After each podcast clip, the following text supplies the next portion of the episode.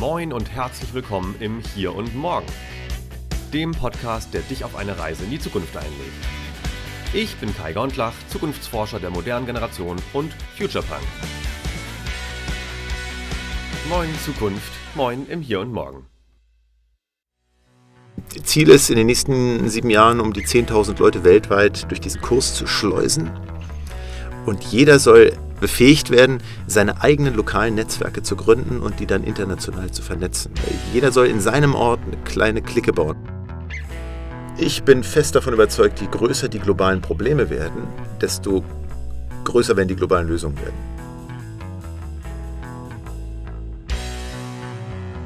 Ja, moin im Hier und Morgen. Du hast gerade schon unseren heutigen Gast gehört, Alexander S. Wolf. Alexander ist unter anderem der Gründer und Vorstandsvorsitzende der Stiftung Außergewöhnlich Berlin und der Gründer der 17 Academy. Die 17 Academy stellt das SDG Nummer 17, nämlich das zum Netzwerken für Kollaboration, ins Zentrum und bringt Menschen bei, wie sie netzwerken können. Du hast eingangs schon gehört, wohin das führen könnte. Das Gespräch ist wahnsinnig aufregend, fand ich. Ich habe sehr viel mitgenommen und ich hoffe, dass dir das auch so gehen wird. Insofern viel Spaß und gute Unterhaltung und viele neue Erkenntnisse in dieser Episode.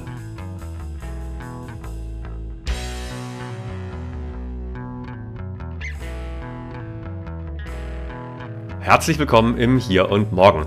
Heute zu Gast ist Alexander Wolf. Er ist der Stifter der Stiftung Außergewöhnlich Berlin. Lieber Alexander, lieben Dank, dass du da bist, dir die Zeit nimmst, mit mir und uns zu schnacken.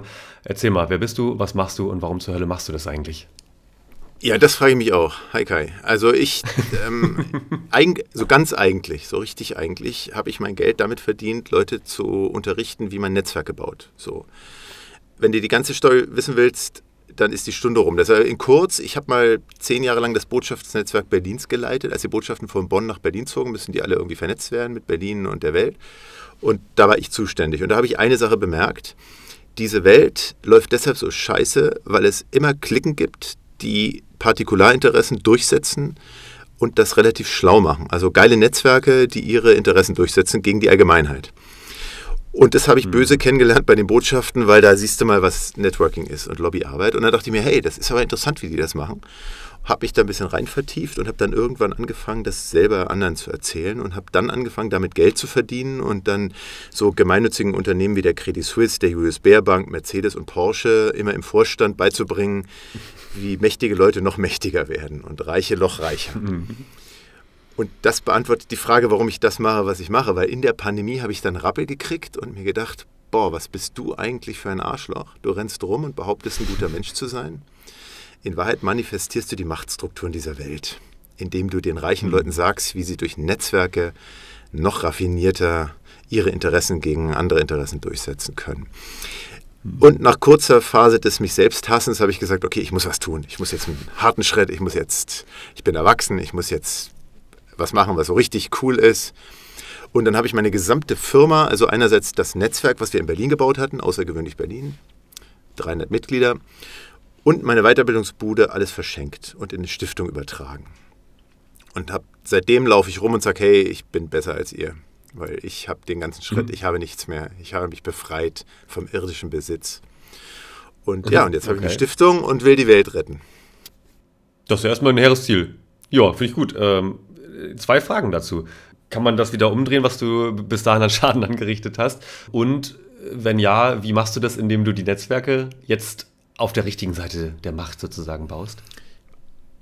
Also A, nee, das kann man glaube ich nicht umdrehen, weil wenn Wissen sich einmal verbreitet hat, ist es schlimmer als ein Virus. Ne? Das kriegst du nicht mal mit Antibiotika oder BioNTech weg. Und äh, die Welt mhm. läuft gerade in eine ganz komische Richtung.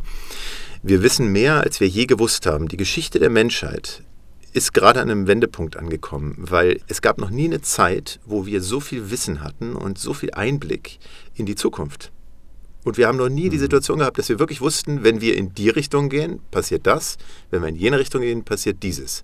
Gab es noch nie in der Geschichte unserer Spezies. Und trotzdem fahren wir mit Vollgas und unserem SUV direkt in Richtung Betonmauer. Macht mich mhm. irre. Weil da einige Leute von profitieren, dass wir ein SUV kaufen. So, so basic ist das ja. Mhm. Und jetzt zu der zweiten Frage. Naja, ich glaube nicht, dass ich das ändern kann, aber ich habe irgendwann gedacht, wow, es gibt immer mehr junge Menschen, die sagen, ich gehe aus der Uni und docke nicht bei McKinsey oder Ernst Young an, sondern ich gründe eine Firma, die was mit Weltretten macht. Also so Impact-Startups heißt das ja im Fachdeutsch oder äh, Sozialökonomie mhm. oder Nachhaltigkeitsökonomie. Also Leute, die sagen, hör zu, Porsche fahren ist nicht geil, weil ich möchte was mit Sinn machen. Und mhm. da gibt es immer mehr Leute, Millionen von jungen Menschen gründen gerade Firmen, um entweder technologische oder soziale Innovationen in den Planeten zu drücken, die eventuell nochmal den SUV abbiegen lassen, kurz vor der Betonmauer.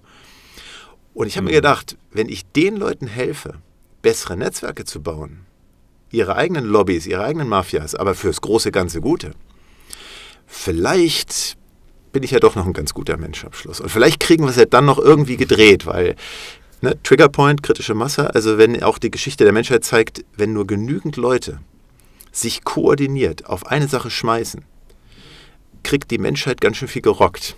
Und meine Zukunftsvision mhm. oder Hoffnung ist, dass wir die kritische Masse an Menschen erreichen, die sagen, ich baue mit, Dyna mit Wirtschaftsdynamik Lösungen für den Klimawandel, für die Konflikte der Menschheit und für alle Probleme, die wir haben, also für die SDGs. Wenn wir genügend junge Leute drauf kriegen, sich mit all ihrer Energie und all ihrer Kraft auf die SDG-Themen zu schmeißen und Innovationen zu liefern, wenn wir denen helfen, sich dann auch noch zu vernetzen, dann wird das eine Bewegung, die so mächtig ist, dass nicht mal Darth Vader sie platt kriegt. Ja, das ist eine sehr gute Vision, Find, gefällt mir. Dann jetzt natürlich die konkrete Frage hier hören wahrscheinlich auch junge Leute zu oder zumindest mal solche, die junge Leute bei sich zu Hause wohnen haben und die gerade nicht wissen, was sie tun sollen, äh, weil sie entweder erdrückt werden durch schlechte Meldungen, weil ne, die, die Betonmauer kommt näher äh, zum, oder der SUV kommt näher zur Mauer. Ähm, das heißt, entweder Angst oder Ignoranz ist oft ne, die erste ja. naheliegende Reaktion. Ja. Ähm, wenn jetzt aber jemand da ist, der oder die vielleicht jetzt gerade denkt, ja, ich will schon irgendwie was machen, zum Beispiel gründen, aber ich traue mich nicht. Ähm, oder, keine Ahnung, ich, ich, wohne halt auf dem Land und ich habe ja keine Möglichkeiten. Oder aber äh, ich wohne zwar in einer Großstadt, aber die ist total lahm, weil liegt im Ruhrpott oder keine Ahnung wo und da gibt es keine, also ist böse gesagt, da gibt es irgendwie nicht dieses, diese Netzwerke oder so. Was sollten die tun? Wie, wie können die doch anfangen, die Welt zu retten? Und genau das habe ich mir auch gedacht. Ne? Ich dachte mir, okay, was macht denn einer? Gut, ich habe jetzt nicht an Ruhrpott gedacht, weil Ruhrpott ist schon ganz schön extrem. Ich habe dann eher an so Gegenden wie Lagos gedacht. Was ja, macht okay. denn ein junger Mensch, der in Lagos sitzt und sieht, okay, äh, hier verdorrt alles, nichts wächst mehr, die Gesellschaft geht den Bach runter und was soll ich denn tun? Und wie du sagst, ne, wo soll ich denn andocken? Ähm, ja, und dann habe ich gedacht, okay, wir müssen, es geht über Bildung. Ne? Am Ende geht es nur darum, dass wir den Leuten, egal wo sie sind, das Wissen ins Hirn bringen. Das ist es eigentlich. So, deshalb habe ich den Weg gewählt, Weiterbildung. Also wir haben eine Akademie gegründet, 17 Academy, wegen SDG 17. Mhm. Deine Hörer und Hörerinnen sind ja super gebildet und wissen sicher, was SDG 17 ist. Wenn du ihnen nicht so traust, sag mir das jetzt. Also sie kennen die SDGs. Ich weiß nicht, ob jeder einzelne, das müssten wir jetzt über eine Frage machen. Das kann man bei Spotify machen. Ich stelle jetzt eine Frage ein. Q&A. Was ist das 17. SDG? Für die, die es jetzt nicht schaffen, erklär es kurz, das Netzwerk SDG. Ja, es ist natürlich auch, das war böse ein bisschen. Ne? Also ich habe mir die ganzen SDGs angeguckt damals, als ich die Stiftung gegründet habe und habe gedacht so, äh, ja, das ist alles nichts für mich. Ne? Also ja, Ozean retten super, aber ich habe jetzt gerade keinen Ozean in der Nähe. Ich bin in Berlin. Und äh, Frieden schaffen auf der Welt, ja gut, aber ich weiß jetzt nicht, wie ich das anfangen soll. Aber SDG 17 ist Netzwerke und Partnerschaften. Weil die Vereinten Nationen gedacht hatten, okay, wie schaffen wir denn die ganzen SDGs? Naja, eigentlich nur, indem wir uns cross-sektoral besser vernetzen. Also der Klimaaktivist muss mit dem Autoindustriellen reden. Weil sonst kriegen wir das nicht gerissen, das Ding. Wir müssen schaffen, mit den Leuten zu reden, mit denen wir gar nicht reden wollen. Wir müssen Partnerschaften bauen, die über unsere Bubble mhm. hinausgehen. Sonst geht das alles den Bach runter. Und da habe ich gedacht, okay, das ist mein Ding. Also Netzwerke und cross-sektorale Collaboration ist genau mhm. mein Thema. Deshalb heißt das Ding 17 Academy und wir unterrichten Impact Networking. Also wie vernetzt man sich, wenn man in, im Ruhrpott sitzt mit Leuten, mhm. die in Lagos sitzen? Wie mache ich das? So, und das ist so ein hybrider Kurs, den man so der TikTok-Style aussieht. Ähm, und ich, das soll jetzt keine Werbung werden, aber ich habe versucht, sowas zu machen, was die Leute auf dem Handy abholt, mhm. wo sie sowieso sind. Und Ziel ist, in den nächsten sieben Jahren um die 10.000 Leute weltweit durch diesen Kurs mhm. zu schleusen. Und jeder soll befähigt werden, seine eigenen lokalen Netzwerke zu gründen und die dann international zu vernetzen. Weil jeder soll in seinem Ort eine kleine Clique bauen. Also Grüße an die Leute aus dem Ruhrpott, die gerade zuhören. Verzagt nicht, es ist ein hartes Schicksal, was ihr habt, wir wissen, aber wir lassen euch da nicht im Stich. Gründet mal eure eigenen Netzwerke in Unna und Bottrop und Mhm. wo ihr auch immer seid. Und dann vernetzt euch mit den Leuten aus Lagos und den anderen Weltstädten. Und dann wird's was. Ja. Aber Wissen ist es. Ne? Wir müssen lernen, uns besser zu vernetzen. Und lernen, dass wir nicht alleine sind vor allem. Die Leute denken, sie sind alleine. Aber das stimmt nicht. Ihr seid nicht alleine. In eurem Kaff seid ihr alleine, weil da alles Idioten sind. Aber es gab ganz viele Käfer, wo Leute wie ihr sitzen. Unbedingt. Und ne, wenn das Internet eins kann, dann ist es genau diese regionale Distanz zu überbrücken, im besten Fall. Jetzt ist aber natürlich das Exakt. Gegenrede. Jetzt muss ich eine äh, böse Frage stellen. Ich habe es mir zumindest einen Teil meiner Zeit zur Aufgabe gemacht, immer mal auf TikTok insbesondere in den Kommentarspalten ein bisschen rumzulesen. Und äh, ob das jetzt TikTok oder Instagram oder äh, Twitter habe ich mich gerade abgemeldet, äh, ein, also X, äh, welches Netzwerk auch immer du nimmst, also ein sogenanntes soziales Netzwerk, Massennetzwerke nimmst. mh, Der Umgangston ist ja im Durchschnitt, würde ich sagen, ziemlich scheiße. Und ziemlich respektlos. Und äh, man kriegt Ja. relativ schnell auch einfach äh, große Massen an Trollen mobilisiert, wenn man auch nur irgendwas sagt, was für, oder- für oder gegen den einen oder anderen ausgelegt werden kann. Ähm, jetzt ist natürlich meine, meine Frage, äh, ist das, also ist das Ziel der 17 Academy auch, solche Menschen zu erreichen, die eigentlich sowieso nur stänkern, sage ich mal ganz böse, ähm, oder aber sagst du, nee, man, man, wir zielen damit schon eigentlich eher auf diejenigen ab, die in ihrem Kaff sitzen und genau danach gesucht haben und dann anfangen, langfristig vielleicht auch diese Idioten abzuholen. Gute Frage, weil du zielst am Ende natürlich auf eine, eine Zukunftsfrage. Ne? Also wie baut man Zukunft? Baut man Zukunft, indem du alle im Dorf überredest, dass man mal ne, äh, g- generelles Wi-Fi haben sollte? Oder machst du erstmal einen Café auf, wo es Wi-Fi gibt und drehst den Router ein bisschen auf, dass das ein bisschen draußen auf dem Marktplatz strahlt? Ne? Also gehst du voran mit einer kleinen Gruppe oder das Gleiche, was die Europäische Union hat. Ne? Nehmen wir eine kleine Gruppe von Ländern, die Zukunft bauen wollen und schreiten voran oder warten wir, bis Ungarn mitkommt? Und die bittere Antwort, also meine, meine ich gucke mir immer die Geschichte an, die Vergangenheit, da kann man viel daraus lernen. Ja, Meistens werden Entwicklungen, evolutorische Entwicklungen von kleinen Gruppen gemacht, die schon mal eine neue Art der Zukunft bauen, die so attraktiv ist, dass die anderen sagen, na gut, okay, dann gehen wir da mit. Also der Erste, der gesagt hat, ich baue mir eine Dusche ins Haus und eine Toilette, hat wahrscheinlich ganz viele Leute überzeugt, die gesagt haben, oh, das ist gar nicht schlecht, ich da nicht im Januar bei minus 15 Grad. Hm. Also das Innen-WC ist wahrscheinlich entstanden, weil einer angefangen hat und nicht, weil irgendein Stadtrat gesagt hat, wir bauen jetzt überall Klos rein. Ich weiß, das Beispiel hinkt ein bisschen, aber es ist so schön plakativ. Ja, nee, finde ich Also, total gut. Und, und wahrscheinlich gab es auch damals Kann das- äh, 99,9 Prozent der anderen Dorfbewohner, äh, die gesagt haben, ey, du bist ja total unhygienisch, wie, wie kommst du denn auf die Idee, in dein Haus rein zu... Ne? so. Genau. Und das war der Irre gesagt, vom Platz. Ne? Da haben wir gesagt, der spinnt der Typ. Genau. Ja, genau. Und deshalb also glaube ich daran, dass wir eine, wir müssen die Leute unterstützen, die jetzt schon wissen, die Menschheit hat nur eine Option, nämlich wir sind acht Milliarden Menschen als Community gedacht. Es gibt gar keine Deutschen, Franzosen, Chinesen und so weiter. Es gibt die Spezies Homo sapiens sapiens. Die kriegen alle das gleiche Covid.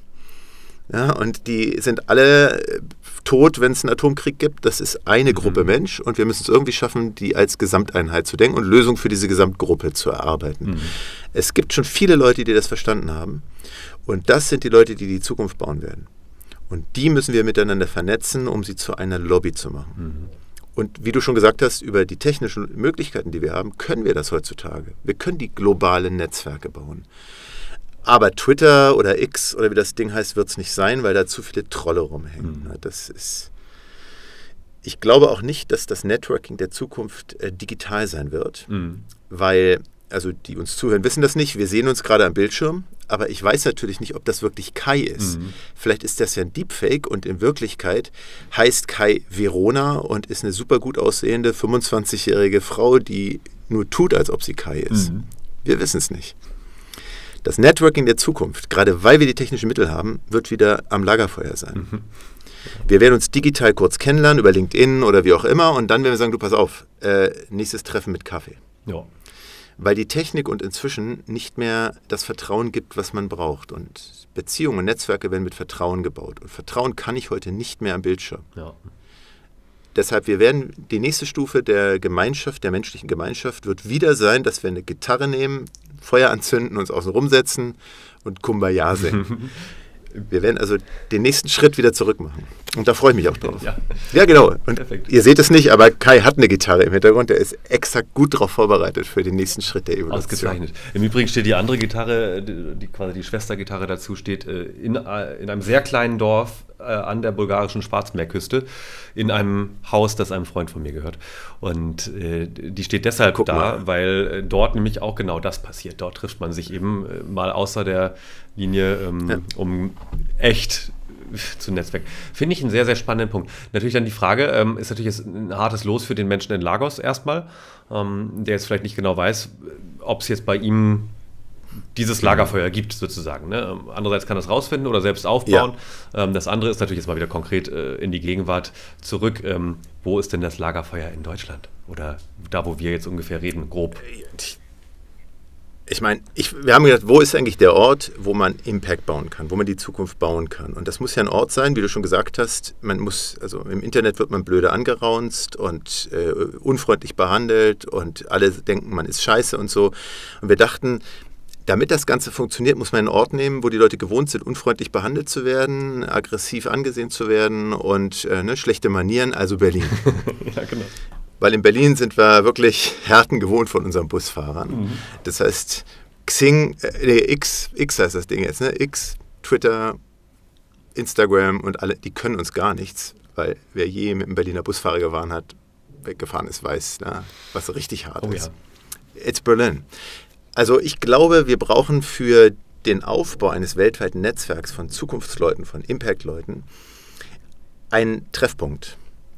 Um jetzt wieder das Beispiel von den Menschen aus Lagos zu nehmen. Wir brauchen einen Ort, wo man weiß, wenn ich da zwei Wochen verbringe, einfach so random hinfahre, dann lerne ich Leute kennen, die, mein, mein, die verstehen, was ich möchte, die meinen Spirit haben. Es muss so eine Art globale Impact-Hauptstadt geben wo ich weiß, das ist so wie San Francisco in den 70ern, ne? wo ich weiß, ich bin Hippie, ich will irgendwie andere Hippies treffen, ja, dann San Francisco. Es muss so sein, dass ich sage, ich, ich will was mit nachhaltiger Wirtschaft machen, ich will was wirklich verändern in der Welt, ich fahre an einen Ort, da treffe ich Leute und die wissen, was ich, was ich denke, was ich bin und die vernetzen mich mit mhm. anderen. Naja, und ich finde, da ist Berlin eigentlich echt perfekt positioniert für. Die deutsche Hauptstadt ist der nachhaltigste Ort, den ich kenne weltweit. In der Dimension, also in der Hauptstadtdimension. Mhm. Ne? Spannend. Also ich weiß, die jetzt sagen die Leute wieder Kopenhagen und Amsterdam, ja, schöne Städte, ich liebe die auch, alles super. Aber erklär mal Kopenhagen jemand aus Shanghai. mhm. Ja, äh, ist halt ein Dorf, ne? Im Gegensatz zu Shanghai vor allem.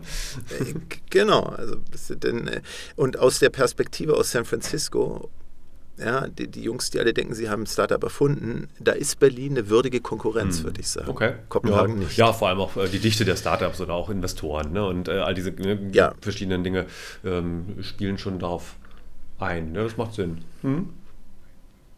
Und nicht zu vergessen, wir hatten ja einen Klimavolksentscheid, der voll schief gegangen mhm. ist, aber auch nur, weil nicht genügend Leute daran teilgenommen haben. Aber wenn man sich mal die Zahlen anguckt, haben tatsächlich 400 30.000 Menschen ein Kreuz gemacht bei Ja, ich will, dass Berlin in ein paar Jahren klimaneutral ist. Mhm. Wohl wissend, dass das nicht möglich sein wird. Ja? Also es ist alles Utopisten. Ja. Alles Visionäre. 430.000 Visionäre in der Stadt. 430k Menschen, die sagen, es ist nicht möglich, lass es uns machen. Mhm das ist schon eine Menge Mensch, würde ich sagen. Absolut. Jetzt ist natürlich die, stimmt, die, die fiese Gegenfrage wäre jetzt natürlich, ähm, Berlin hat es ja nicht so mit Großprojekten, deswegen ist ja so ein Netzwerk, Netzwerkprojekt perfekt geeignet. Ähm, dann ist mal die andere Sache. Genau. Äh, Berlin ist auch, ich habe ja auch eine Zeit lang zumindest bei Berlin gelebt und dort studiert. Berlin war für mich, hatte eine. Wo denn? Äh, ich habe in Potsdam wo, und an der FU in Berlin äh, studiert und äh, habe nie, nie in Berlin ah, einen Wohnsitz gehabt, äh, aber viele Nächte dort verbracht, auf jeden Fall. Zu viele wahrscheinlich fürs Studium. Okay. Aber äh, was, also für mich, für mich hat Berlin so einen, so typischen Magnet. Effekt. Ne? Also auf der einen Seite extrem anziehend, aber mhm. wenn ich mich einmal falsch irgendwie bewegt habe oder so oder, oder positioniert habe, dann ist es auch sehr schnell sehr abstoßend gewesen. War zumindest meine Erfahrung. Ähm, andere haben von, von einem Staubsaugereffekt äh, gesprochen, im Positiven wie im Negativen, wurden reingesogen mhm. und warten nie wieder gesehen. Und so. ähm, ne, also hast du noch mal so eine Metapher, äh, vielleicht eine ähnliche, die auch passen könnte aus deiner Sicht, so warum das jetzt perfekt geeignet ist als die Impact-Hauptstadt der Welt? Ein kurzer Hinweis aus dem Off. Wenn du diesen Podcast, die Redaktion oder einfach nur mich gut findest, gibt es eine Möglichkeit, uns zu unterstützen. Über den Drittanbieter SteadyHQ kannst du mit einem kleinen monatlichen Beitrag dabei helfen, dass dieses Projekt weiterhin produziert wird und vor allem werbefrei bleibt. Eines Tages können wir uns dann vielleicht auch Unterstützung in der Produktion leisten. Hast du zwischen 2,50 und 20 Euro im Monat übrig, um unsere Arbeit zu fördern? Dann schau vorbei unter www.imhierundmorgen.de, jeweils mit einem Bindestrich dazwischen. So, und jetzt geht's weiter hier im Text. Äh, relativ einfach. Also du hast ein paar Komponenten. Was brauchst du, wenn du, wenn wir jetzt mal eine Impact-Hauptstadt bauen würden? Ja, so wie, wie Indonesien jetzt eine neue Hauptstadt mhm. baut, weil ihre alte im Wasser versinkt wenn wir jetzt sagen wollen, wir wollen eine Impact-Hauptstadt bauen, was braucht die? Die braucht also gute Voraussetzungen für die Startup-Szene schon mhm. mal. Das heißt, du brauchst viele Leute an der Uni, du brauchst ein paar Clubs, die möglichst nicht Sperrstunde haben, also die möglichst mhm. bis morgens offen sind, dass wenn ich gearbeitet habe 14 Stunden, ich dann noch feiern gehen kann. Du brauchst also Subkultur, Kultur, Wissenschaft. Du brauchst eine investitionsfreundliche Grundstruktur. Mhm möglichst auch ein paar Fonds oder Investoren oder wie auch immer. Und du brauchst die, die Grundvoraussetzungen, also juristische Voraussetzungen. Ne? Ähm, Rahmenbedingungen heißt das ja, ne? dass ich also da relativ schnell gründen kann, dass ich keine Angst haben muss, dass mir mein Eigentum weggenommen wird und mhm. so weiter. So, dann gehen wir doch mal die ganzen Regionen durch. Gehe ich nach nach China und so weiter, da ist es schon schwierig mit dem Privateigentum und mit dem ne, unternehmerischen Dynamik und vor allem haben die Sperrstunde. Also mhm. da gehe ich nicht hin, wenn ich 25 bin und ein cooles Startup gründen will. In Afrika habe ich ne, Schwierigkeiten, Finanzen zu bekommen, Zugang zu Märkten und zur Wissenschaft auch. Schwierig. Mhm. Bleibt also noch Europa und Nordamerika, würde ich sagen. Lateinamerika ist ne, auch, brauche ich nicht drüber reden, ist schwierig, wenn du davon mhm. ausgehst, du brauchst. So, das heißt, du hast Nordamerika und da eher so äh, Ostküste, Westküste. Mhm. Ich würde jetzt keinen nach Michigan empfehlen. Ja so, Milwaukee. Und da wiederum ist die Frage, ob da überhaupt möglich ist, ein wirklich nachhaltiges Unternehmen zu gründen, weil, wie wir wissen, ESG, da ist ja auch sozial drin. Ne? Mhm. Und der Umgang der amerikanischen Menschen miteinander ist bei weitem nicht nachhaltig. Das, die Denke, wie man miteinander Geschäft macht oder wie man miteinander was aufbaut, ist nicht nachhaltig in dem Sinne. Mhm weil ich nutze dich, solange ich dich brauche, dann schmeiße ich dich weg. Mhm. Also da werden nicht mal Menschen recycelt. Ja. Die, die amerikanische Struktur, das Wirtschaftskonzept der USA ist meiner Meinung nach nicht zukunftsträchtig. Mhm. Also die USA, diesem Land gehört nicht die Zukunft, wenn sie es nicht schaffen, ihr Gesamtkonzept zu verändern. Ja. Wir brauchen ein nachhaltiges Miteinander und nicht, hey, ich habe schnell Geld gemacht mit dir, du merkst morgen, dass ich dich verarscht habe, aber hey, dann ist morgen. Mhm. Also es kann schon mal keine Stadt in den USA sein. Dann bleibt noch Europa und wenn wir uns in Europa umgucken, wie viele Weltstädte gibt es da? Dann haben wir Paris, London, dann wird es schon eng. Kommt Berlin. Ein bisschen Zürich noch oder so in die Richtung. Ja, Zürich hat ja mal geworben mit, äh, wie war das, kleine große Stadt oder so? Oder mhm, kleine, ja, kleine Weltstadt oder so? Also ja, ja Zürich, aber kauf dir mal einen Döner in Zürich. Kann ich also, mir nicht leisten, wenn du eine neue Firma gründest. Genau. Weißt du, und wenn du jetzt, nehmen wir unseren Freund aus Lagos, der hat also eine geile Erfindung gemacht, der versucht eine Stadt, wo er mal zwei Wochen verbringen kann, der muss ja seine Euro zählen mhm. oder seine Dollars oder seine Franken. Der kommt nicht nach Zürich. Ja. Also, was bleibt da? Barcelona noch? vielleicht noch, aber gut, dann bleibt noch Berliner. Barcelona. Aber so, es, wenn wir davon ausgehen, und jetzt kommt eine wichtige Komponente, und dann stoppe ich mit dem Monolog, wir brauchen ja auch Macht also es muss ja auch von der Regierung gewollt sein. Und wir mhm. brauchen da auch ein bisschen innerhalb der EU. Deutschland ist das mächtigste Land in der EU, ist viertreichste, also Wirtschaft, viertgrößte Wirtschaftsnation der Welt immer noch. Mhm. Wenn wir die Hauptstadt Deutschlands besetzen und ihren Impact-Stempel draufknallen, mhm. dann haben wir Europa besetzt. Dann haben wir Barcelona und Amsterdam und alle gleich mit drin. Ah, das, ja, das finde ich einen guten Gedanken. Äh, dann eine ganz pragmatische Frage. Welche Sprache spricht man denn eigentlich in der Impact-Hauptstadt? Äh, Kiswahili. Okay, cool. Das Swahili heißt es. Ja. Nein, natürlich, also es muss, es muss Englisch sein. Mhm. Es war mal Latein, dann wurde es Französisch und jetzt ist es halt Englisch. Mhm. Ähm, das ist ein wichtiger Punkt, den du ansprichst. Was ist eigentlich die Zukunftssprache der Welt? Mhm. Es wird nicht Mandarin sein, glaube ich. Mhm. Zumindest nicht in unseren Längengraden. Nee, aber die Gegenfrage, wie viele Sätze kannst du machen ohne ein englisches Wort drin? Och, da würde ich, glaube ich, schon einige hinbekommen, aber ich bin auch ein bisschen sprachaffin. aber du hast natürlich einen guten Punkt, weil natürlich durch die Anglizismen und so weiter ist natürlich unsere Sprache eh schon durchsetzt mit Entlehnungen anderer Sprachen. Stimmt, dazu äh, total random Fun Fact. Ich habe neulich tatsächlich mal über. Ah, über random ein, Fun Fact. genau, ah, das war bewusst. Äh, ich habe neulich ein okay, Buch gelesen von okay. einem Sprachforscher im 19. Jahrhundert, der sich nämlich damals schon geärgert hat mhm. über Entlehnungen anderer Sprachen. Also damals war es viel Französisch, mhm. aber auch natürlich das Englische kam auch zum Teil schon zum Tragen durch die Industrialisierung. Und äh, der hat dann tatsächlich ein eigenes Wörterbuch veröffentlicht, müsste mal raussuchen, wie das hieß, wo äh, praktisch eigene Begriffe geschaffen wurden für Dinge, die schon längst im Sprachgebrauch drin waren natürlich. Also da waren da tatsächlich auch einfach ganz einfache Dinge. Ich sage jetzt mal was wie Brot und Stuhl, die eigentlich gar nicht aus dem Altgermanischen kommen, sondern eben tatsächlich ursprünglich mal Latein waren oder was auch immer. Und ja, du, die Leute, die, da sind wir wieder bei unserem Vorgespräch, was wir hatten. Äh, wir werden in 10, 50 oder 100 Jahren zurückblicken und uns wundern, über was für einen Müll wir uns aufgeregt ja. haben. Und deshalb, Sprache ist ein Werkzeug. Und ja, Poesie ist wichtig und ja, Goethe war toll und ja, ne, ich lese gerne Rilke und alles toll. Aber das ist Kultur und die wollen wir auch behalten. Mhm. Aber wenn es darum geht, 8 Milliarden Menschen in Gleichklang zu bringen und zu einer koordinierten Gruppe von Weltenrettern zu machen, äh, lass uns ein, irgendein Werkzeug finden, was funktioniert, fertig. Mhm. Und ob das nur Englisch ist oder, ja, lass uns etwas nehmen, was bitte funktioniert. Absolut. Und zwar schnell. Ja, super. Finde ich gut. Ähm, dann lass uns mal genau an dem Punkt weiter bohren, kurz. Ähm, du hast jetzt gerade schon einen guten Punkt reingebracht. Ne? Wenn wir uns vorstellen, wir wären in 10, 20, 50, 100 Jahren oder so, würden uns wiedersehen und mhm. überlegen, was hat sich denn verändert? ich sage jetzt mal bewusst nicht verbessert oder verschlechtert oder so, es gibt mit Sicherheit beides. Aber ne, was wäre denn so dein erster Take, den du auch gerne mit angeschoben haben möchtest, wenn du in 20, 30 Jahren zurückblickst? Was hat sich verändert? Die Weltregierung. Wir haben eine Regierung. Wir haben keine Nationen mehr. Mhm.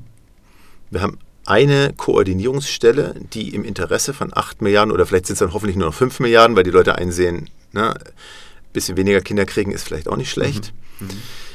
Also für die, die da sind, eine Gruppe, die vielleicht auch nicht mehr so in dem Sinne funktioniert, wie wir Regierung verstehen. Also wir wählen einen und der macht vier Jahre lang Müll und danach ärgern wir uns und wählen seinen Konkurrenten, mhm. sondern eher sowas wie eine halb, so eine direkte Demokratie, so ein bisschen Schweiz, wo man vielleicht schafft, dass eine aufgeklärte Bürgergesellschaft direkt an den Lösungen mitarbeitet, Bürgerräte, netzwerkartig mhm. gedacht dass wir gar nicht erst wieder auf den Gedanken kommen, zu sagen, ich ziehe dann mal einen Zaun hoch an der Grenze zu Österreich, weil die ganzen Afrikaner kommen. Mhm. So was wir sagen, das haben wir früher gemacht, aber das hat eh nicht funktioniert. Mhm. Die kommen ja aus Afrika, weil in Afrika ein Problem ist, sind ja unsere Freunde, die gehören ja zur selben ne, Gruppe. Mhm. Wie können wir die Probleme vor Ort lösen? Dann brauchen die nicht mehr mit dem Schlauchboot rüberkommen. Ja. Das möchte ich mit angeschoben haben. Die Weltregierung. Das finde ich stark. Jetzt wird natürlich aber dann wieder fies gefragt. Ähm, ganz viel ich vermute auf vielen Extremen des politischen Spektrums. Ich meine jetzt aber nicht politische Parteien, sondern äh, auf, hm. wo Menschen sich irgendwie extrem äußern und rotten, ähm, waren ja ganz viele Menschen vor der New World Order. Ne? Also von, von der yeah. an, angeblich von Klaus Schwab vom Weltwirtschaftsforum in Davos losgetretenen ja. äh, Weltverschwörung, äh, die zum Ziel hat, unter ja. anderem eine Weltregierung. Ähm, ist das die Weltregierung, die du jetzt meinst, oder ist das ein bisschen anders? Du vergisst, die, es fing ja mit den Bilderberg-Treffen an. Ne? Oh. Und, ähm, da, und davor die Freimaurer, die das eigentlich alles vorher gemacht Ach, haben. Ja, stimmt, also, ich vergaß. Hm. Ne? Weltverschwörung. Mhm. Und ähm, naja, die Leute, die das behaupten, haben nicht genügend Fantasie, um dann wieder Platons, Höhlengle Platons Höhlengleichnis zu nehmen. Mhm. Die sitzen und gucken sich die Schatten an und glauben, das ist die Wahrheit. Also sie sehen das, was wir gerade haben, als eine Regierung. Mhm. Was wir haben, ist ein Management. Und das funktioniert ja nicht, mhm. weil die Leute sind ja alle unzufrieden. Und zwar nicht nur in Deutschland, sondern überall. Ja. Und wir haben ja immer den Trend von, hey, lass uns mehr links wählen, oh, klappt nicht, oh, lass uns dann mal rechts wählen. Also das ist ja immer dieser Ping-Pong zwischen Total. den Extremen. Ja. Gerade geht es wieder in Richtung, ey, dann lass doch mal wieder Deutsch wählen. Mhm. Und wir machen jetzt mal die Alternative für Bayern. Und, so. und das genau. ist ja alles dysfunktionaler Quatsch. Mhm. Das haben wir alles probiert. Die Leute, die sagen, Weltregierung hört sich nach Verschwörung an und das will ich nicht, denen fehlt die Fantasie, wie eine schöne Miteinander-Zukunft der Menschheit aussehen könnte. Mhm. Den sage ich, weißt du was, kiff doch mal ein bisschen mehr. Vielleicht kommt dir dann der, die Erleuchtung, mhm. dass das alles echt viel schöner sein könnte. Mhm. Finde ich einen ganz spannenden Punkt, dass die Fantasie fehlt. Also, das, weil das ja du bist auch Teil meine, meines Jobs vielleicht nicht, aber in, ne, das lösen wir ja ganz häufig mit diesen Zukunftsnarrativen natürlich auch mhm. bewusst aus. Ne? Jetzt ist aber natürlich der andere Punkt, wieder zurück zum Anfang des Gesprächs du hattest vorhin gesagt, wichtig ist, also Stichwort Lagerfeuer, ne, das Vertrauen fehlt. Und ich vermute, oder ja. ja, vermute ich das ist auch bestätigt, dass die Menschen, viele Menschen eben halt kein Vertrauen mehr in ihr Management, in die Regierung haben. Auf kommunaler Ebene geht es vielleicht noch einigermaßen, weil da kennt man vielleicht mhm. den Bürgermeister ja, es sind über 80 Prozent sind Bürgermeister. Ähm, also die Bürgermeisterinnen will ich natürlich nicht ausklammern. Die kennt man noch, da kann man vorbeigucken, man weiß, wo der wohnt. Ähm, und das ist auch okay, ne, die sind alle nahbar. So ab der Landesebene wird das schon schwieriger. Äh, Bundestag, mhm. wer kennt schon seinen MDB? Ja, wer weiß schon, also gut, wo der wohnt, muss jetzt nicht unbedingt sein, aber wer, wer trifft sich eigentlich regelmäßig mit den, mit den Abgeordneten? Und das machen wirklich nur die sehr engagierten Leute. Das heißt, da fehlt das Vertrauen logischerweise, weil wir sind Säugetiere, brauchen diesen menschlichen Kontakt. Ja. Wie kriegen wir das überbrückt ja. bei 8 Milliarden Menschen? Naja, ich glaube immer, das Grundkonzept ist eine Kombination aus hochgerüsteter Technologie und gesunden Menschenverstand. Also wie gesagt, das Lagerfeuer, aber mit dem Elektrofeuerzeug angemacht, die Gitarre, aber vielleicht mit einem elektronischen Bluetooth-Verstärker mhm. und eine Regierung vielleicht mit künstlicher Intelligenz gebackupt, aber mit Bürgerräten vielleicht da im Hintergrund, mhm. wo du mit Leuten, die du kennst oder Leuten, die du vielleicht nicht kennst, aber gerade mal online kennengelernt hast, wie auch immer, gemeinsam Lösungen erarbeitest und den Abgeordneten in dem Sinne, vielleicht brauchen wir das ja eigentlich gar nicht. Mhm. Vielleicht ist das ja alles komplett altbacken, was wir da gerade machen. Und die Frage ist ja, wie viel von euch, wie viel von denen, die zuhören, können sich denn überhaupt eine echte, schöne Zukunft vorstellen, wo es keine Kriege mehr gibt und wo es wirklich ein Miteinander der Menschheit gibt, wo Probleme nicht gegeneinander, sondern miteinander gelöst werden. Ist das in eurem Kopf überhaupt angelegt, mhm. euch sowas vorzustellen? Wenn nicht, dann arbeitet mal dran. Weil, wie der Bibel sagt, ne, am Anfang war das Logos, also wie wir wissen, heißt das nicht nur Wort, mhm. sondern heißt auch halt die Inspiration lass uns doch mal anfangen, rumzuspinnen und zu überlegen, das, das, was wir gerade haben, diese repräsentative parlamentarische Demokratie, vielleicht ist es das gar nicht. Mhm. Vielleicht kann ChatGPT das alles besser. Mhm. Möglich. Ne? Also finde ich einen total guten, denkenswerten Gedanken. Also insbesondere, du hast jetzt auch schon ein paar Mal das Stichwort Bürgerräte reingeworfen. Das ist ja auch äh, nicht, nicht komplett neu, aber genau in dem Kontext super wichtig, ähm, um diese Netzwerkstrukturen zu stärken. Und äh, ne, auch Direktdemokratie ist ein Begriff, der auch weit sein kann. Ähm, die würde ich gerne beide nochmal zurückwerfen zu dir, ähm, weil Direktdemokratie gibt es ja gut und schlecht, so nach dem Motto, lassen uns einmal im Jahr oder einmal im Monat abstimmen über die ganz wichtigen Gesetze und äh, dann kommen natürlich die Populisten aus ihrem Keller und äh, kriegen halt die Mehrheit für die extrem linke oder extrem rechte Position, was dann wieder Mist ist.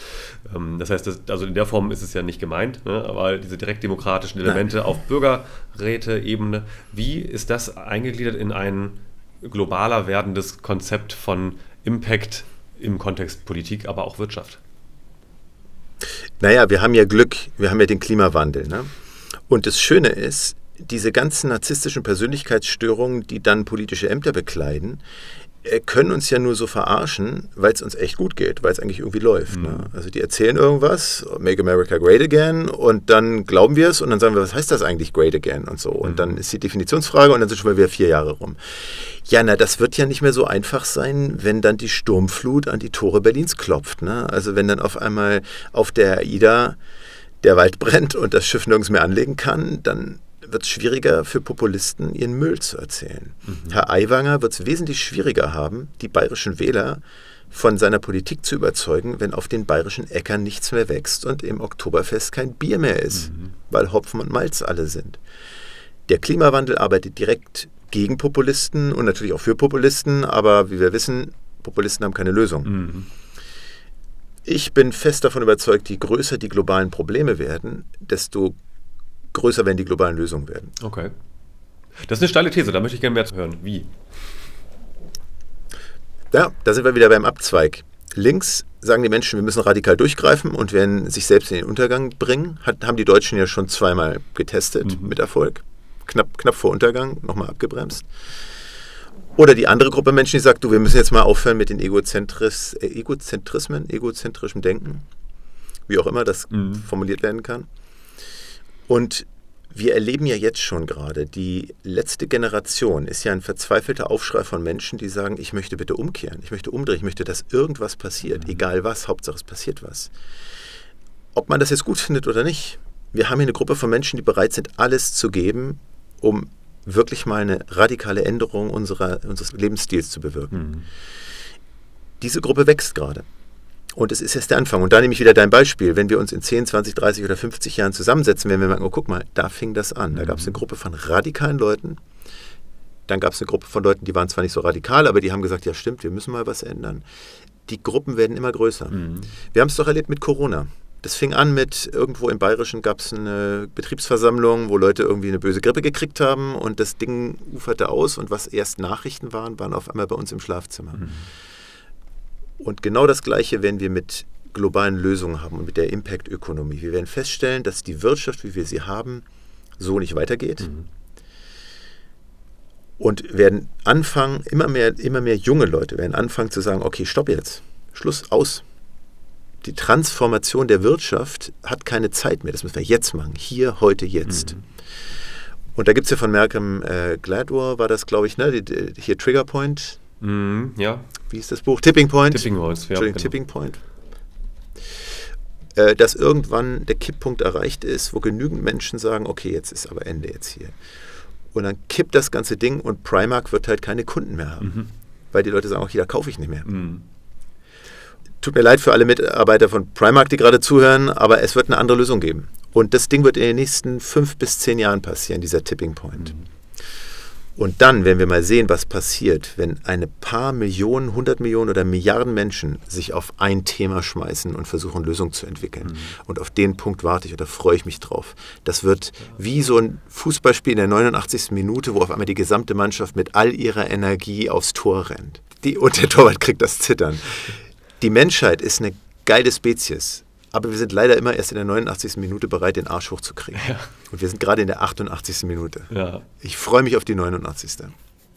Das finde ich ein, ein, krasses Bild. Also ja, das ist, ja, ich bin selbst überhaupt kein, kein Fußball- oder Sport generell Konsument, sage ich mal. Ne? Also, also mach das schon gerne, bewege mich gerne, aber äh, guck sowas nicht. Aber du hast mich jetzt gerade echt äh, erwischt mit ein bisschen Gänsehaut. Weil die Bilder habe ich auch vor Augen. Ne? Wenn wirklich, wenn auch der Torwart eben halt zum anderen Tor rennt und dann das Tor vielleicht sogar schießt, ne? Genau. im besten Fall. Und das ist dieses, äh, dieses Optionstor überhaupt noch gibt, ähm, ist ja auch wichtig zu kommunizieren. Und jetzt aber nochmal noch wieder die kritische Gegenfrage, mh, hm, mal, mal gespiegelt. Äh, also mal abgesehen davon, dass wir alle wissen, dass es viele Idioten da draußen gibt, die das verhindern wollen, alles verhindern wollen. Und äh, dann aber auch die, die, die wirklich kritische Frage, also im, im Sinne von erfolgskritische Frage, ist ja, wer entscheidet denn darüber, dass Systeme wirklich sich wandeln können. Ne, wer hat denn die mhm. Ressourcen, wem gehört die Infrastruktur, wer verfügt über ausreichend mhm. Macht, um bestimmte Probleme auch einfach auszusitzen, weil wenn das nächste Problem kommt, wird sie es schon gelöst haben. Also, ja, schön gesagt. Schön gesagt. Und ja, da gibt es ja nur eine Antwort und die hat drei Buchstaben. Wir. Mhm. Wir sitzen in einem der reichsten Länder der Welt wir müssen unsere, ja, unseren Tag nicht mehr an der Nähmaschine verbringen oder wo auch immer, ne, im Straßenbau, sondern das haben wir wegdelegiert an irgendwelche Leute, die erst seit drei Jahren in diesem Land sind, mhm. weil sie aus Aleppo flüchten mussten. Mhm. Es sind wir, die Bio-Deutschen. Mhm. Und die Leute, die vor 20, 30 Jahren hergekommen sind, die wie du gerade oder ich in unseren Büros sitzen, am Bildschirm, den ganzen Tag ihr Hirn anstrengen können, wir sind's. Wir werden die Wende bringen. Mhm. Für die Menschheit. Finde ich gut. Jetzt äh, dann noch eine kritische Gegenfrage. Um, sorry, ich muss dich ein bisschen, bisschen roasten.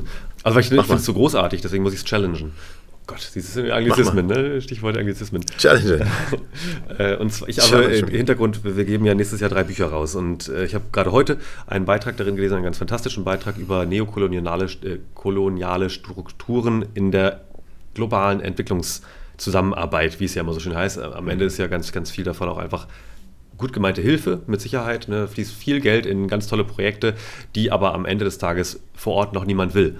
Und das ist so dann dieses mhm. typische Bevormunden.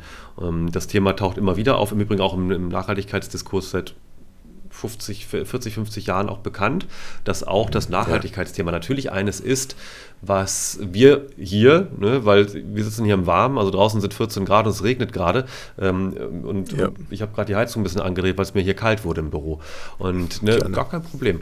Und äh, wir können uns überlegen, ja, lass mal irgendwie alles so machen, dass äh, wir in Zukunft alle die Möglichkeit haben, nachhaltiger diese Heizung anzudrehen. Dann ist es keine Heizung mehr, sondern ein Infrarotgerät, was auch immer. Ähm, das haben andere noch nicht. Und wir haben ja natürlich jetzt schon ganz viel erlebt, ganz viel Reichtum, in welcher Form auch immer erleben dürfen. Wohlstand, Sicherheit, Wärme, Herzlichkeit, Vertrauen. Mhm. Das haben viele Menschen nicht, insbesondere die, von denen wir auch manchmal sprechen, sondern von wegen aus, aus Aleppo geflüchtet oder Lagos oder wo denn auch immer. Mhm. Also ist es dann trotzdem auch vor dieser Diskussion das Richtige, was wir jetzt gerade tun, oder ist es eigentlich unfair und wir schließen damit Menschen von einer Phase in ihrem Leben aus, die wir erleben durften? Das ist eine sehr philosophische Frage. Ähm, die beantworte ich mit einer äh, einem kleinen Story eines Erlebnisses. Wir haben unseren Club Außergewöhnlich Berlin, unser Netzwerk. Wir haben wöchentliche Treffen, die nennen wir Salons, weil wir an die Berliner Salontradition anknüpfen. Mhm. Und wir haben immer Gäste dabei, damit das nicht so ein Stammtisch wird. Ne? Mhm. Ne? Sondern also wir sind immer so zehn Leute dabei, also 50 Mitglieder, zehn Leute, die neu dabei sind. Mhm. Und damit die sich nicht fremd fühlen, sondern integriert werden und damit wir, die sehen, dass wir sie wichtig finden, stellen wir jeden Einzelnen vor. Und wir machen das so, dass wir sagen, wie heißt du, was machst du beruflich? Und damit das sich so ein scheiß Business-Pitch wird, fragen wir auch immer, was ist deine private Leidenschaft? Mhm. Letzte Woche waren wir in der Weberbank, Privatbank, mhm. und wir fragen rum und der eine sagt, ja, ich mache Kitesurfing. Und der dritte sagt, ja, ich bin der und der, mache die und die Firma und ich äh, gehe gerne auf Ayahuasca-Erlebnistouren, keine Ahnung. Mhm. Und der nächste sagt, ich mache das und das und ich mache Yoga. Und dann kommt jemand dran, der einen Barbershop hat und der sagt, naja, ich mache das und das, ich habe jetzt hier einen Barbershop und ich will auch weitermachen und das expandieren. Naja, und wenn du mich nach meiner Leidenschaft, nach meinem Hobby fragst, ich bin Migrantenkind, ich muss Geld verdienen. Mhm. Mein Hobby ist Geld verdienen. Ja. Das beantwortet ein bisschen deine Frage, weil alle waren ein bisschen betreten, weil sie dachten so, okay, scheiße. Mhm. Äh, der kann sich gar nicht überlegen, was er für ein Hobby hat. Mhm. Der will einfach nach vorne. Ja. Ich glaube, ich wage zu behaupten, dass äh, 450, 500 Millionen äh, Bürger Afrikas sagen, hör zu, ist mir scheißegal, wie ich da hinkomme, ich, ich will da hinkommen, äh, gib mir die Abkürzung. Ja, okay.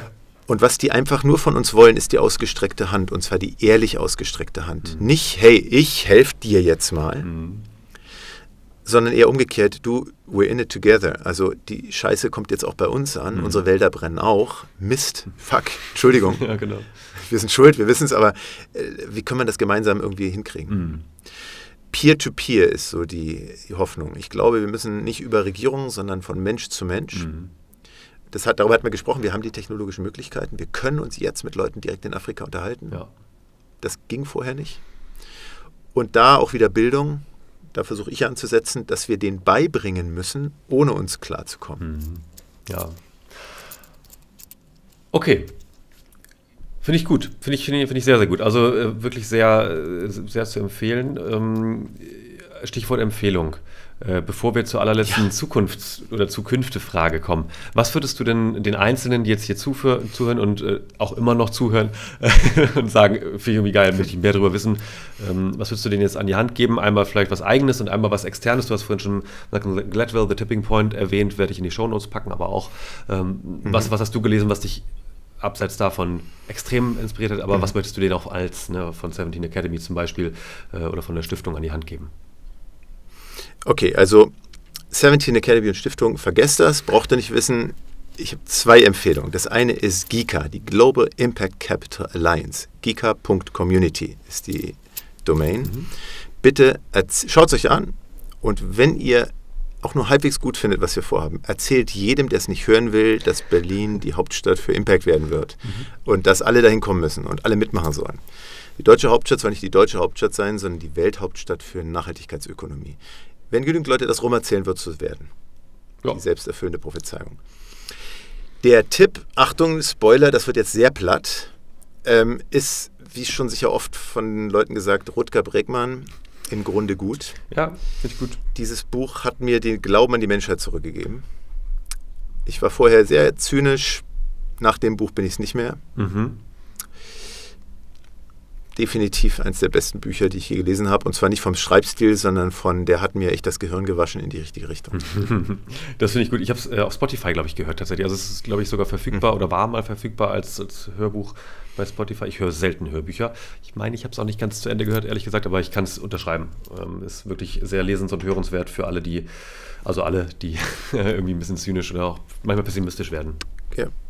Die, Grund, die Grundthese, und die ist so einfach und schnell gesagt, ist, wenn es eng wird und das Schiff sinkt, müsste man ja meinen, dass die Jungen und Starken als allererstes in die Rettungsboote springen, oder? Mhm. Das ist ja eigentlich logisch.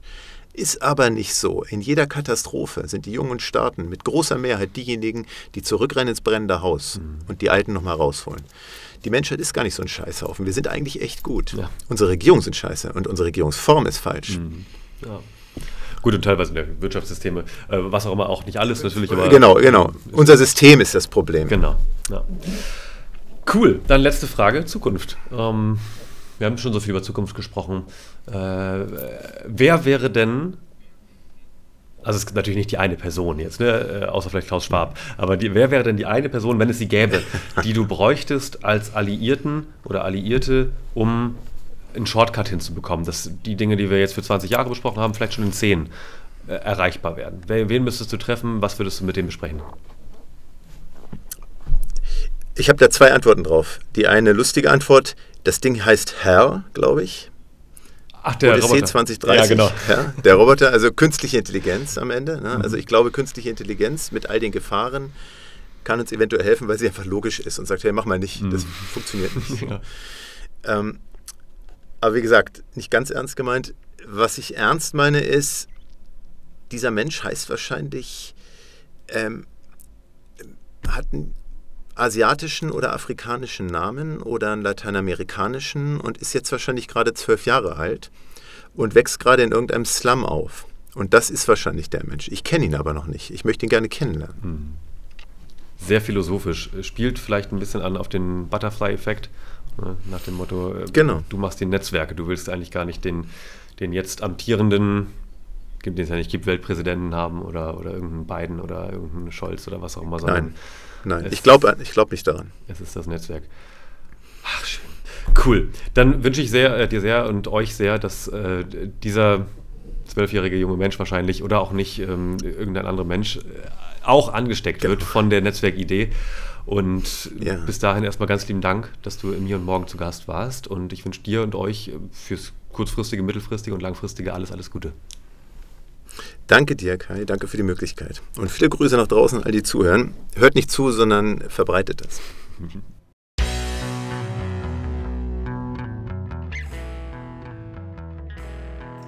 So, das war Alexander S. Wolf. Schaut gerne mal in die Show Notes für alle möglichen Dinge, die er empfohlen hat. Hier geht es beim nächsten Mal weiter mit einer Episode zum Jubiläum dieses Podcasts. Wir sind jetzt drei Jahre alt geworden inzwischen und ihr habt mir ein paar Fragen gesendet. Ihr könnt auch aktuell immer noch ein paar Fragen senden, wenn ihr wollt. Was interessiert euch über die Zukunft, über diesen Podcast oder über mich? Macht das gerne. Wenn nicht, ich habe schon genug. Also wir hören uns wieder oder ihr hört mich wieder und ich freue mich auch über Feedbacks an meine E-Mail-Adresse mail at Bis dahin alles Gute, bleibt gesund oder werdet es ganz schnell. Ciao.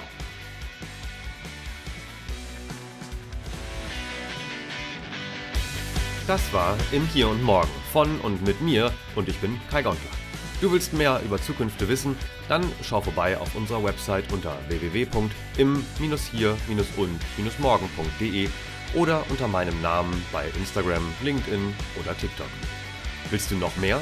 Dann schau dir mein Leipziger Zukunftsinstitut an unter www.profore-zukunft.de. Bis bald im Hier und Morgen.